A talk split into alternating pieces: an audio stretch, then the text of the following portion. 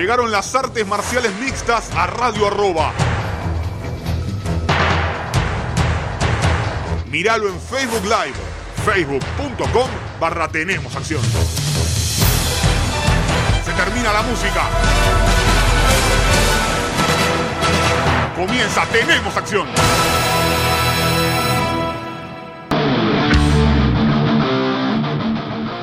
¿Qué tal amigos? Bienvenidos a una nueva edición de Tenemos Acción aquí en Radio Arroba con todo lo que dejó el mundo de las artes marciales mixtas y los deportes de contacto a lo largo y a lo ancho del planeta. Programa número 7. Ya no me acuerdo. Les dije que no me iba a acordar, pero sí. Me parece que es el número 7 de este 2020 con... A ver, eh, controversia para muchos diciendo que tendrían que haber actuado de otra manera con eh, la pelea estelar entre Davison eh, Figueiredo y Joseph Benavides y no tanto para otros, entre los cuales me incluyo. ¿Por qué? Porque muchos están eh, pidiendo, están diciendo que por qué se subió a pelear Davison Figueiredo, por qué le quitaron la chance de ser campeón. Incluso el propio Davison Figueiredo está quejándose diciendo yo soy el campeón, esto que el otro. Bueno, a ver, como ya saben, acá, desde este humilde espacio en Radio Arroba, que hemos dado a llamar Tenemos Acción, lo que decimos es que estaría bueno que a los peleadores que no den el peso se les haga un descuento de, puntos, se les descuente un punto por libra. Es decir, que tengan un castigo en cuanto al aspecto eh, no solo económico, como se hace normalmente, sino también al aspecto deportivo, porque de última le sacan un 20% y se soluciona todos los problemas. Bueno, acá me parece ilógico, que se entienda, pretender que, eh, o quejarme porque al Figueiredo no dar el peso, que se le quiten puntos además. En este caso, Figueiredo no dio el peso y como no dio el peso, no tiene la posibilidad de pelear por el título. ¿Por qué? Se preguntarán muchos si en realidad lo que se hace normalmente es bueno, para pelear por un título, lo primero, el cinturón está marcado por el peso, no por el rival, no por un peleador, no por nada. El cinturón está marcado por un peso. El de las el de peso mosca que estaba vacante es 125 libras. Si vos llegás en 127 libras y media, quiere decir que estás fallando con lo principal a la hora de marcar una categoría, que es dar el peso. No da el peso, entonces no es que está mal que no le den la chance de ser campeón. ¿Por qué? Porque es el tirón de orejas deportivo que está recibiendo Davison Figueredo por no dar el peso. Ese tirón de oreja deportivo que tanto pedimos en todos los competidores que no dan el peso. Porque siempre decimos, no dio el peso, bueno, 20% de la bolsa está. Davison Figueredo dejó el 30% de la bolsa, perdió plata de Reebok porque la pelea Reebok paga a los que van por una pelea por título 30 mil dólares. Davison Figueredo pasó a cobrar lo que debería cobrar por la cantidad de peleas que tiene. Creo que tiene que cobrar 5 mil dólares.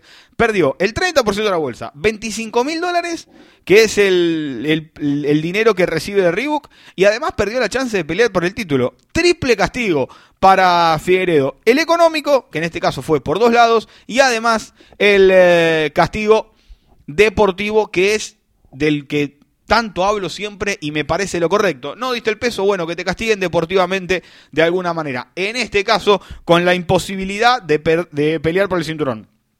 Dicho esto, no tengo ninguna duda que si hubiera dado el peso, además hubiera ganado la bonificación a la performance de la noche, que no la puede ganar porque no dio el peso.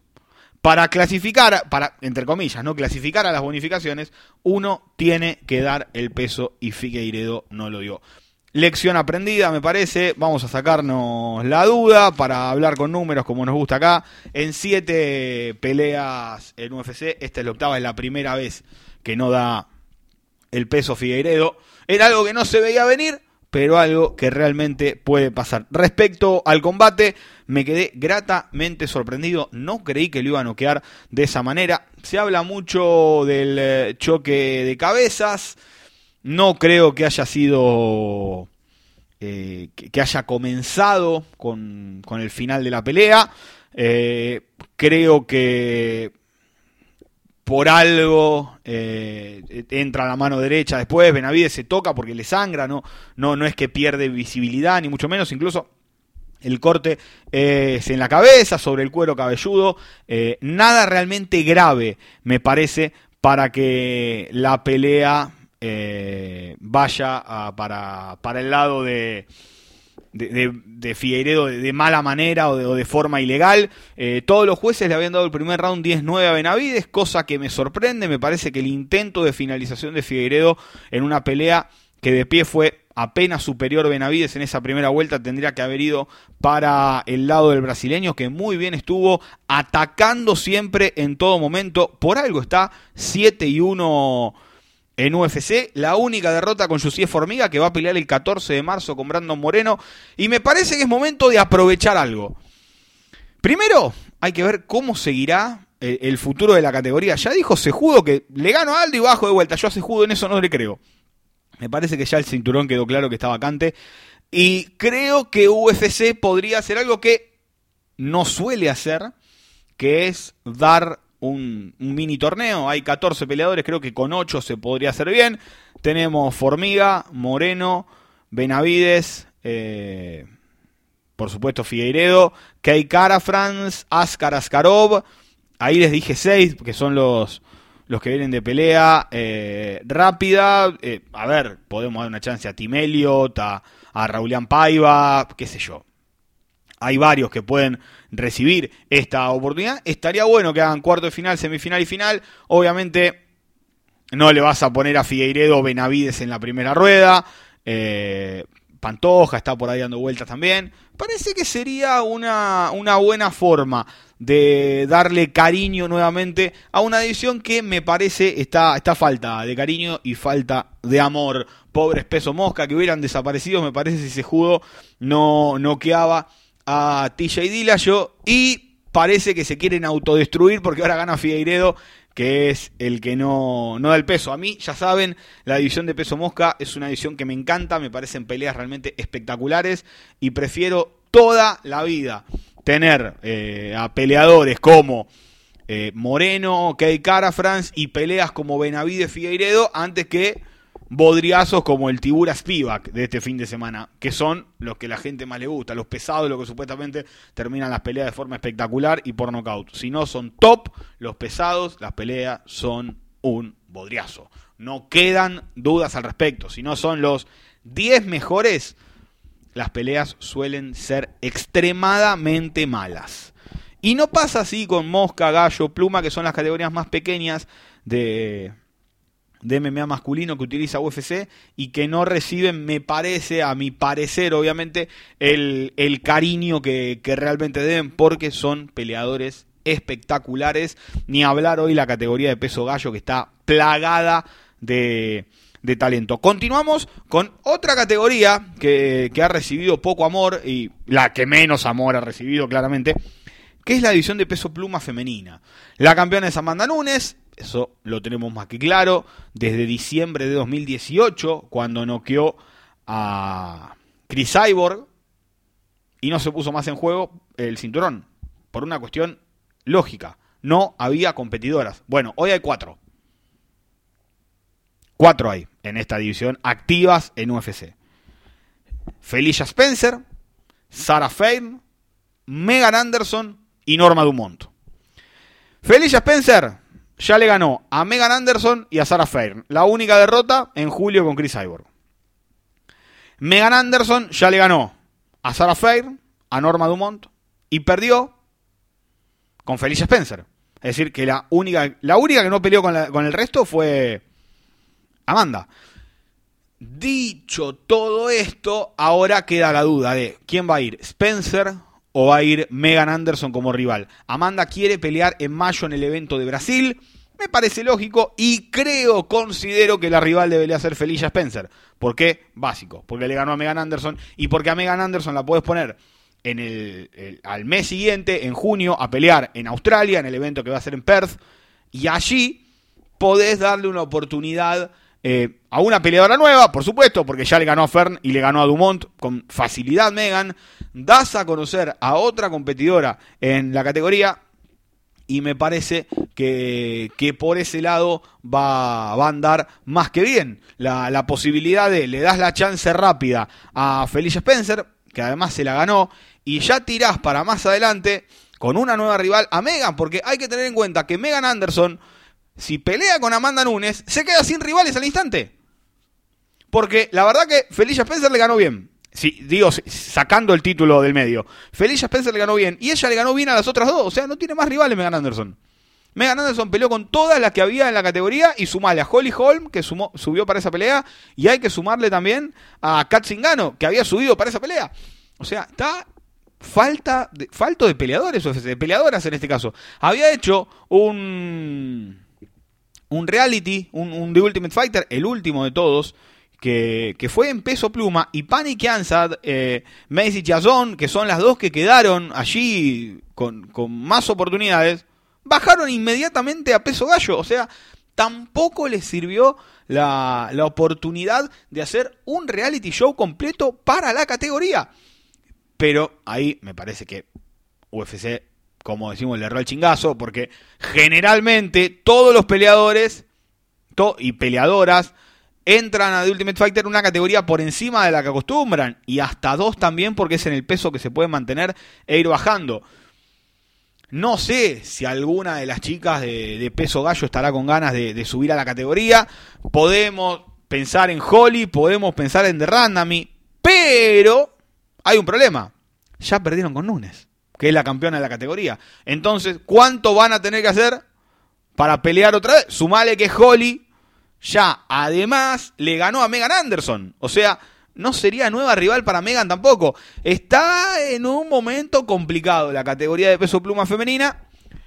Creo que es la más complicada, la, la que menos salida realmente tiene y le está ayudando a tener a una campeona campeona. Porque mientras la campeona sea Amanda, la mantienen ocupada en gallo para que suba de vez en cuando a pluma y, pelee por ese cinturón.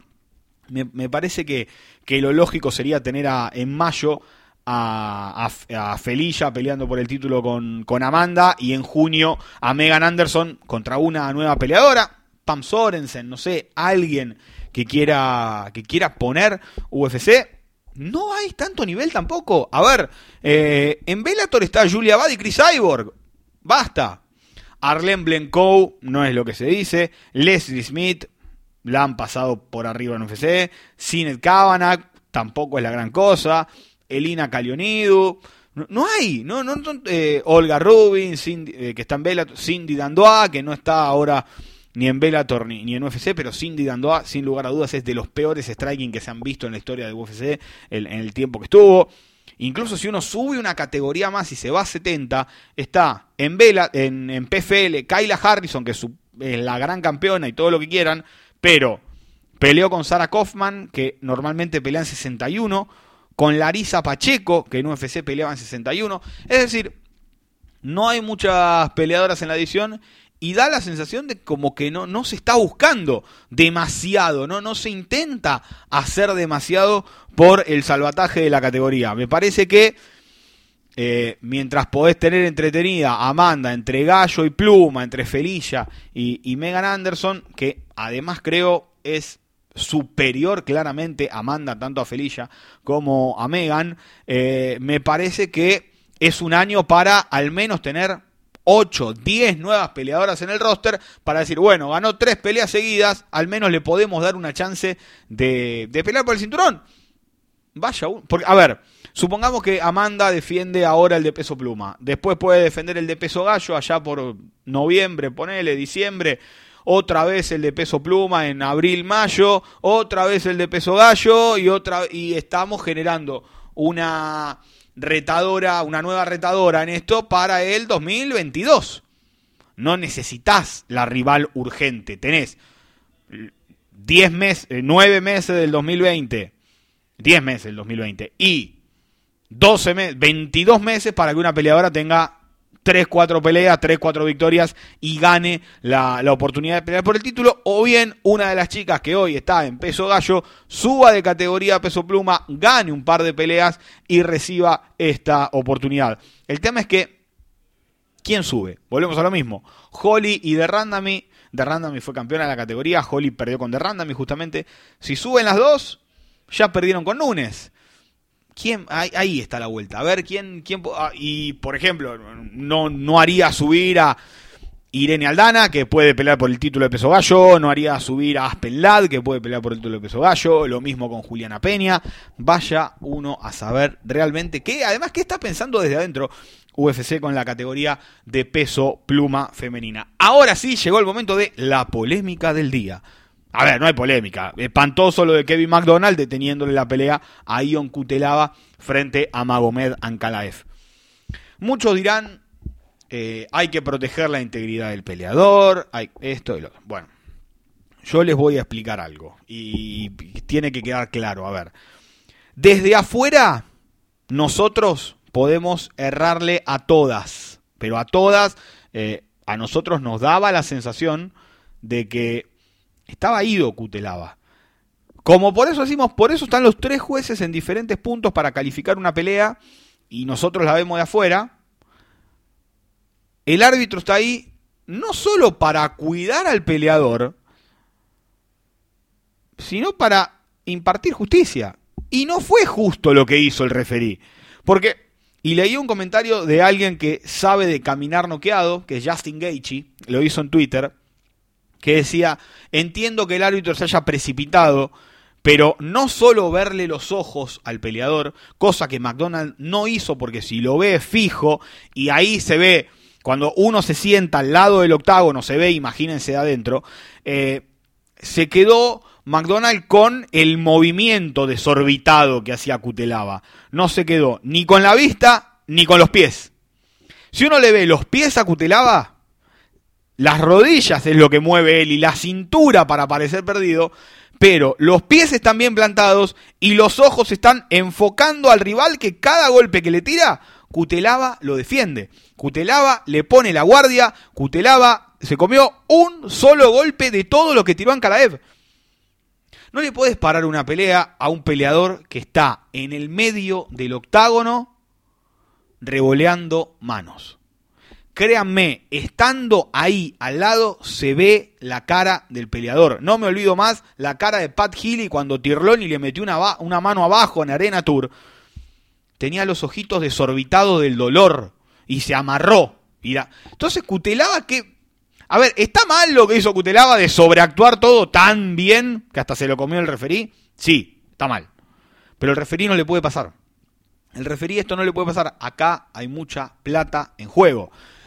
Y uno cuando, a ver, eh, saquemos el, el mito que un golpe más le cambia.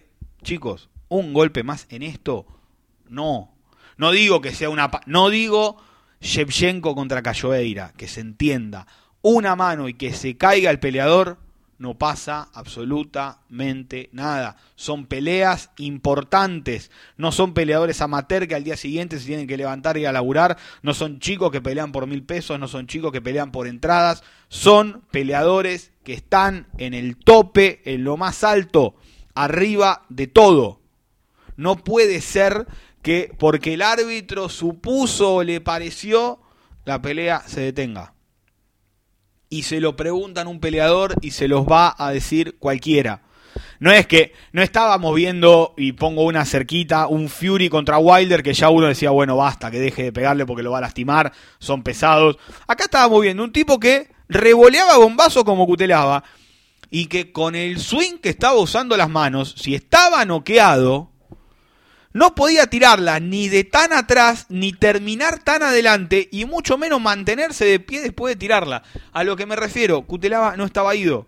Cutelaba lo quiso meter a Ankalaev en este palo y palo. Y Ankalaev se lo creyó, porque Ankalaev lo quiso noquear con el high kick de izquierda. Ankalaev quiso meterse en el highlight y llevarse 50 mil dólares a la mejor performance de la noche. Y Cutelaba lo tenía ahí. ¿Qué sé yo? ¿Me encantaría una revancha inmediata? Sí, además todo el quilombo que se armó en la previa, Cutelaba se le fue a Paranca, la lo revolvió, se había puesto picante la pelea. Eh, realmente, Cutelaba siempre además está metido en esto.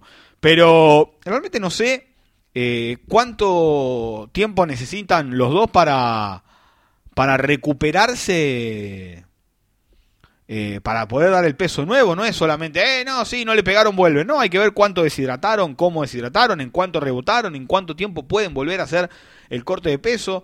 Eh, una lástima que la pelea haya terminado de esta manera.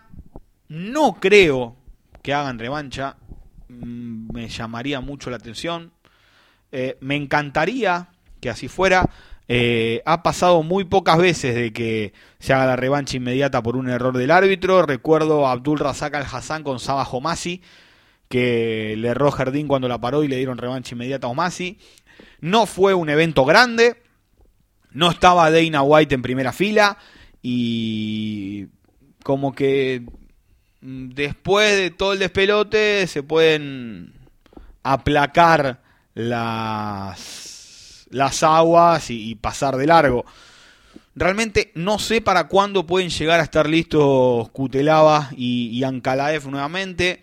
Además están ya todos los eventos llenos de peleas. Se fueron agregando más peleas. Eh, para mayo. Pero queda lejos mayo. Junio también queda lejísimos. No creo que, que la revancha sea, sea realmente demasiado rápido.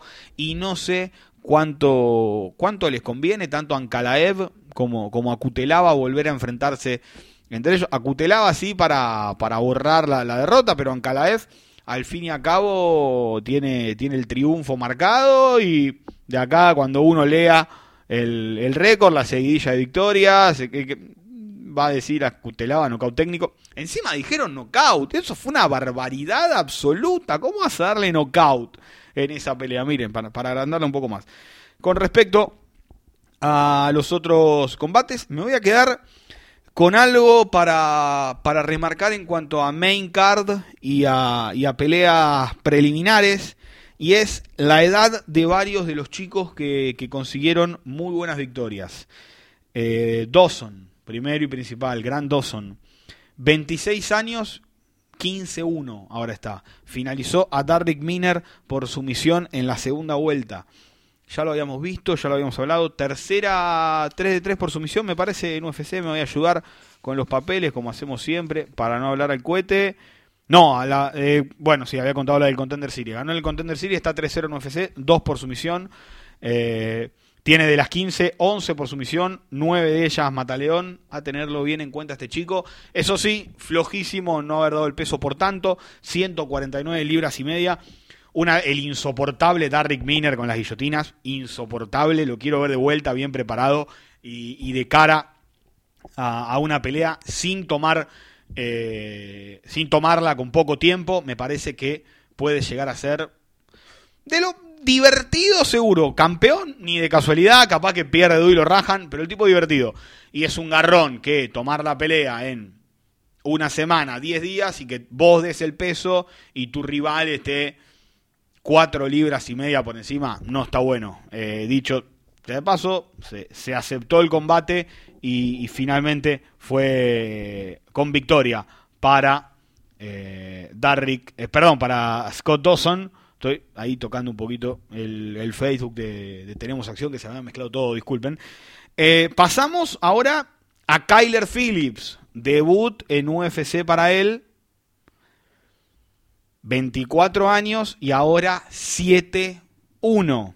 De a poco y a seguir. Tuvo su chance en eh, The Ultimate Fighter. Tuvo también su, su oportunidad en, de ir armándose y, la verdad que ha tenido una gran pelea el otro día frente a Gabriel Silva. Otro que salió del Contender Series, Brendan Allen, 24 años y un récord de 14-3 como profesional, habiendo perdido con Eric Anders y Anthony Hernández, dos tipos que hoy por hoy están en UFC. Atentos a este chico, le ganó a Tom Brice, que es durísimo. En el primer round lo sacó bien, lo sacó fácil, lo puso para abajo a estar atentos con eh, Brendan Allen. A otro también que me gustó fue Spike Carlyle, que le ganó a Long Cruz. Se había hablado demasiado de la rodilla en salto del Contender Series de Alon Cruz y Spike Carlyle lo puso a dormir defendiéndose, que es lo más difícil de hacer. Los codazos no fueron ilegales, porque no fueron descendentes, no fueron de 12 a 6. Está el problema este de comprender la regla. El manager de Alon Cruz estaba a los gritos que todos los golpes sean ilegales. No, ninguno fue ilegal. Fue perfectamente legal la victoria de este chico que tiene 26 años y un récord de 9 y 1. Y otro del cual yo les he hablado aquí. La primera vez me había gustado mucho. Y ahora me vuelve a gustar. Que es Sean Brady. Que le ganó Decisión unánime en 3 a Ismail Naurdiev. 27 años, 12-0 para él. No es noqueador, no es sometedor, pero me parece que es durísimo. Vamos a ver cómo, cómo continúa con su carrera. Lo veo chiquito para peso welter, pero me parece que el cambio puede llegar a darse cuando le toque un rival grandote, duro, y diga, che, pará, este tipo difícil, esta división es difícil para mí.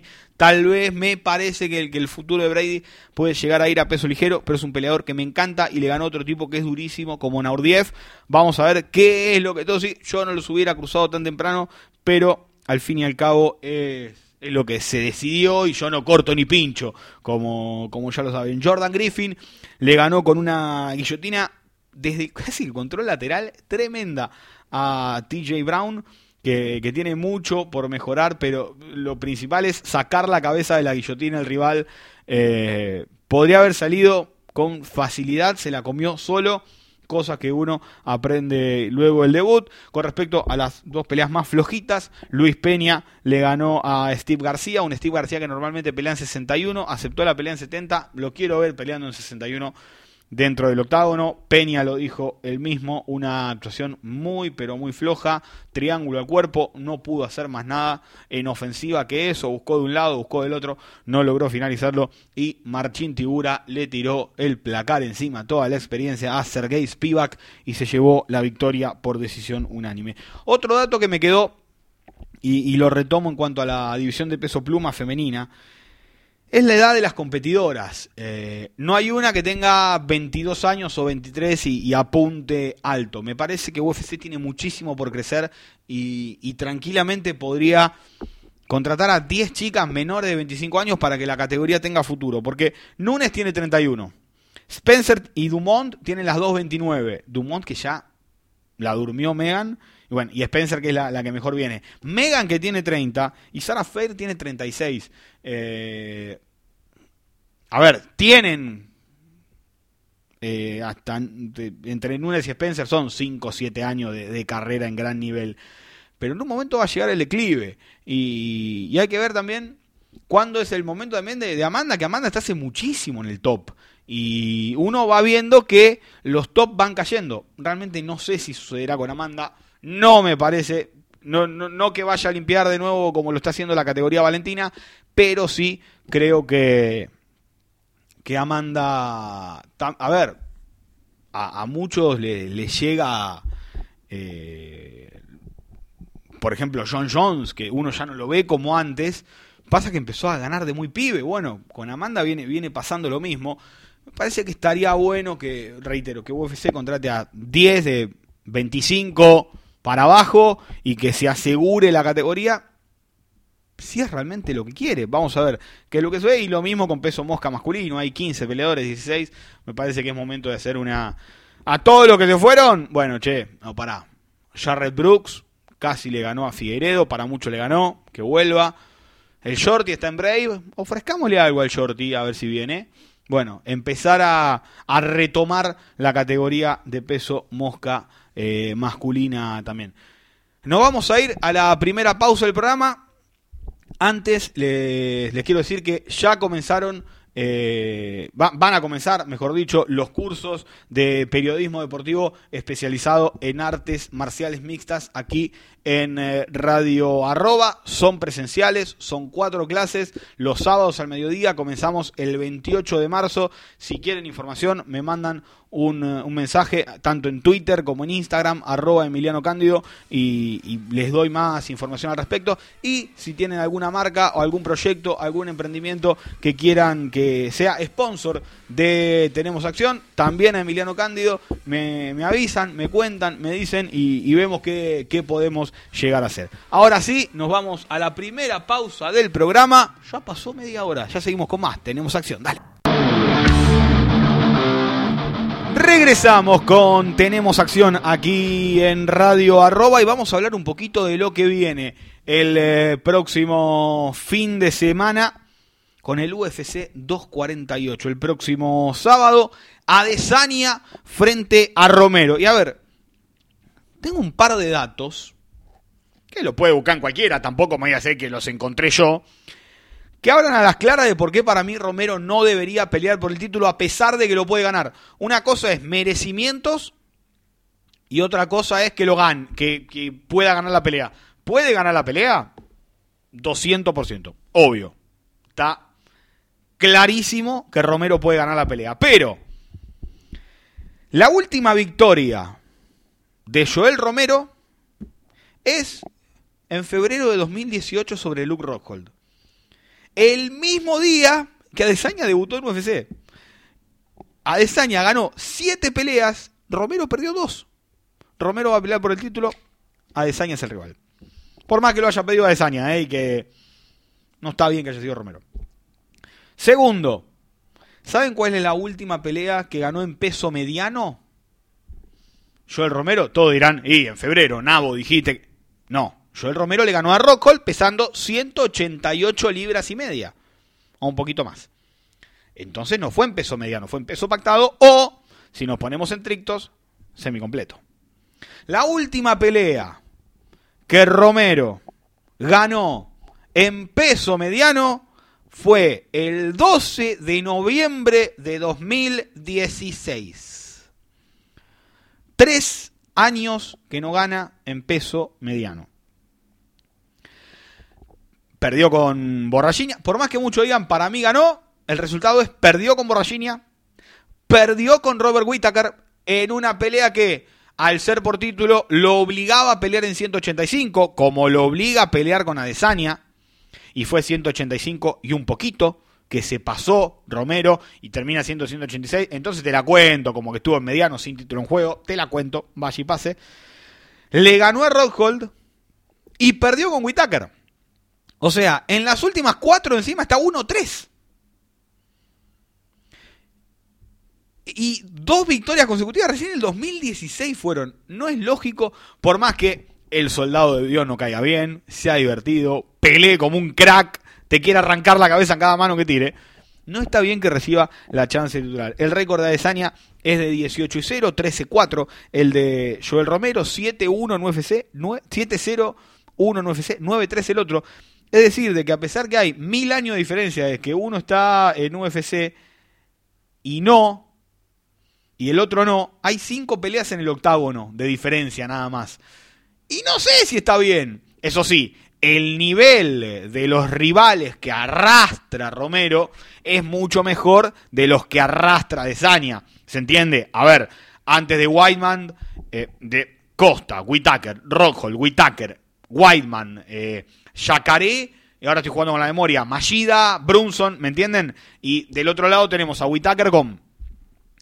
Eh, perdón, a Adesanya con Whitaker, eh, Gastelum, Anderson Silva, Derek Branson. O sea, viene peleando de hace mucho más contra mejores. Joel Romero y está acostumbradísimo. El tema es qué tipo de pelea vaya uno a darse. Adesanya viene con un ritmo criminal. Es la octava pelea desde febrero de 2018. En dos años mete ocho peleas, un ritmo de una cada tres meses y habiendo estado varios tiempos parado desde la de Gastelum hasta la de Whitaker para lo que él acostumbra. Tipo que la verdad está tocado con la varita mágica. Vamos a ver qué es lo que puede hacer. Ahora, hay que ver contra qué Romero nos encontramos. Porque ya sabemos, hay distintos tipos de Romero. El, el Romero de tres rounds, el Romero de cinco, el Romero que se quema, el Romero. El Romero de la primera pelea con Whitaker casi lo decapita en dos rounds. Después, los últimos tres se pinchó. El Romero de la segunda pelea con Whitaker, tenemos un Romero que trabajó bien los cinco asaltos, pero fue tan poco lo que hizo los dos primeros, los tres primeros, que no le llegó a alcanzar en la tarjeta de los jueces. El Romero que casi decapita a Rockhold, pero que no dio el peso. Y el Romero que se bancó un peleón con Borrachinia a tres asaltos. Vaya uno a saber qué hubiera pasado en cinco. Encima, ni su última pelea es a cinco asaltos como para ver cómo viene físicamente con eso. Así que está... e-, Es una caja de sorpresas, Joel Romero. Yo creo que... eh, a ver, ya está más que claro que Adesanya va a la guerra con Gastelum. Quedó clarísimo. El tema es que no es lo mismo que le meta un bombazo Gastelum a que se lo meta Romero qué sé yo, realmente vaya uno a saber para qué lado termina. Mucha gente pregunta por qué no pelea con Paulo Costa, porque Borrachinia se operó y él dijo que recién estaba listo para pelear en abril. No quería pelear antes, eh, eh, esperar abril, la de y pelear en marzo. Por eso es que él recibe la chance. Va a estar eh, aparentemente Paulo Costa en, en- ahí alrededor del octágono para otra vez con esto de Adesanya, ¿no? Que lo tiene, se tienen entre ceja y ceja y, y me parece que es una pelea realmente espectacular la que pueden hacer. eh, el tema es que, a ver, entra Romero, sí, y Canonier, entonces tenía que haber entrado Canonier. Canonier después se termina lesionando. El tema es que también está mal el ranking, porque no gana en mediano desde noviembre de 2016. Entonces, ¿por qué sigue subiendo en el ranking si no ganó la categoría? Eh, qué sé yo, es, muy loco esto de- del ranking y, los cómo y los por qué. Porque Romero no queda Rockhold y no es campeón interino, pero recibe la chance como sí. Del otro lado, siempre impecable Ades- Adesanya. Esperemos que no pase nada en el pesaje, que no pase nada raro, que todo dé en la categoría y que tengamos buena pelea. Respecto al combate coestelar de la velada, tendremos a San Wei Lee contra Joanna y Edresic. Otra pelea que es más prueba para la campeona que para la retadora, me parece. Porque Wei Lee salió campeona un día a las 5 de la mañana en un evento que en Estados Unidos se transmitió por streaming y que acá salió a las 10 de la mañana, salió campeona en China, nadie la conocía y fue otra de las cuales, esta no está, esta no está, esta está, bueno, cayó Wei Lee, ganó. El tema es que Wei Lee está 21, tiene 10 victorias por nocaut, 7 por sumisión y está apenas 4-0 en UFC. No sé en el último tiempo cuántas, cuántos peleadores llegaron con tan poco récord a ser campeones. O sea, entró a pelear por el título con tres peleas dentro del octágono. Además, fue contra Daniel Taylor, Jessica Aguilar y Tessia Torres. Ninguna top de verdad. No es que le ganó a Joana o a Rose o a Tatiana Suárez. Pero ante Joana no puede. Eh, esta está lesionada, aquella no puede. eh, eh, apareció y ganó la pelea por el título porque Andrade quería defenderlo. Gravísimo error. Un campeón no tiene que, si no es chino, no tiene que ir a China a pelear. Pero bueno, eso ya lo hablamos en, en el programa de, de esa pelea, así que vayan, retrocedan hasta agosto y véanlo ahí. Y con respecto a Joana, está 16-3, tiene apenas 4 knockouts y una sumisión, y es una peleadora que ya sabemos que tiene un volumen de golpe tremendo. Y que fue la única. A ver, y en, en UFC está 10-3, pero en peso paja está 10-2. La única derrota fue con Valentina cuando subió por el título Mosca, a ver si podía ganarlo. Pero metió 5 defensas titulares, 10 peleas a 5 asaltos, y en la división de peso paja solo perdió con Rose Namajunas. Es una pelea realmente espectacular. Dos muy buenas strikers. Whaley me parece mejor peleadora en el suelo. eh, más potente, me parece la China. Pero hay que ver si la agarra a Joana, que tiene ciertas joyitas con Valerie Leturnu, con Jessica Andrade, que son para ver y rever miles de veces, porque son peleas espectaculares. Y encima la categoría, gane quien gane, tenés ya en abril peleando a Jessica Andrade con Rose Namajunas la revancha, tenés a Tatiana Suárez esperando recuperarse, eh, está bien la división de peso paja femenina, y si bien son cinco, me parece que se puede hacer eh, realmente mucho. Respecto a la pelea de Guido Canetti importante, en vivo, por ahora, si no cambia absolutamente nada, va a salir únicamente por Fight Pass en vivo. Nosotros vamos a intentar transmitirla a lo largo de las preliminares que vamos a estar transmitiendo en la pantalla de Fox Sports. Su rival, para los que no lo conozcan, estoy haciendo un pequeño research, se llama Danabat Gerel. Empezó en kickboxing en Mongolia, en su Mongolia natal, bajo la, eh, la tutela de Hadamba Narantungalag. Eh, ¿qué, ¿Qué hablas? Mira, puede decir cualquier. Bueno, pero Hadamba es el mejor peleador mongol. eh, tuvo un pico en Sengoku, peleador tremendo, pegador de aquello. Hadamba tiene 30 años, un récord de 6 y 2. Perdió en su debut en UFC con Alaten Heili. También creo que fue en el UFC China en agosto de 2019. Fue la mejor pelea de la noche. Hoy está entrenando en el Jackson Winkelson MMA. o sea, está haciendo su campo de entrenamiento en, en Estados Unidos. Cuando leí eso no me gustó algo porque Guido estuvo con Jackson al principio de su carrera en UFC. Guido entrenó en Jackson, así que eso como que un poquito no me gustó.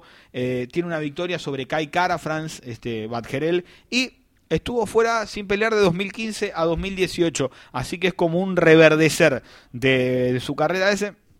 Quería contarles porque varios me habían preguntado por Dana Badgerel. Creo que, que está bueno comentarlo un poco para acercarles también al rival de- del ninja de Guido Canetti. Y con respecto a los nuestros, a los latinos, el Teco Quiñones va a estar peleando con Jan O'Malley en una de la, de la estelar, de las preliminares. Así que también la podremos ver en la pantalla de Fox Sports. Eh, eh, no mucho más por decirle de la cartelera. Analizamos estelar, coestelar, Quiñones con O'Malley, Guido con Badgerel, les reitero, exclusiva del servicio de streaming de Fight Pass. Si no lo tuvieron nunca, la primera semana es gratis. Van, eh, es, Netflix. Cargan los datos de la tarjeta, no se los van a debitar hasta la primera. ¿Cómo se dice? Hasta la primera semana. Acuérdense, háganlo el viernes y después de ver la pelea, o quédense con Fight o dense de baja, pero tengan en cuenta que la primera semana es gratis y eso está muy, pero muy bueno. Esto ha sido Tenemos Acción, el programa número 7 del eh, 2020. Espero no haberme perdido en la cuenta, porque me pude haber perdido, creo que es el 7. Gracias Juan por la puesta en el aire. Los veo el próximo lunes con todo el análisis del UFC 248. Chau.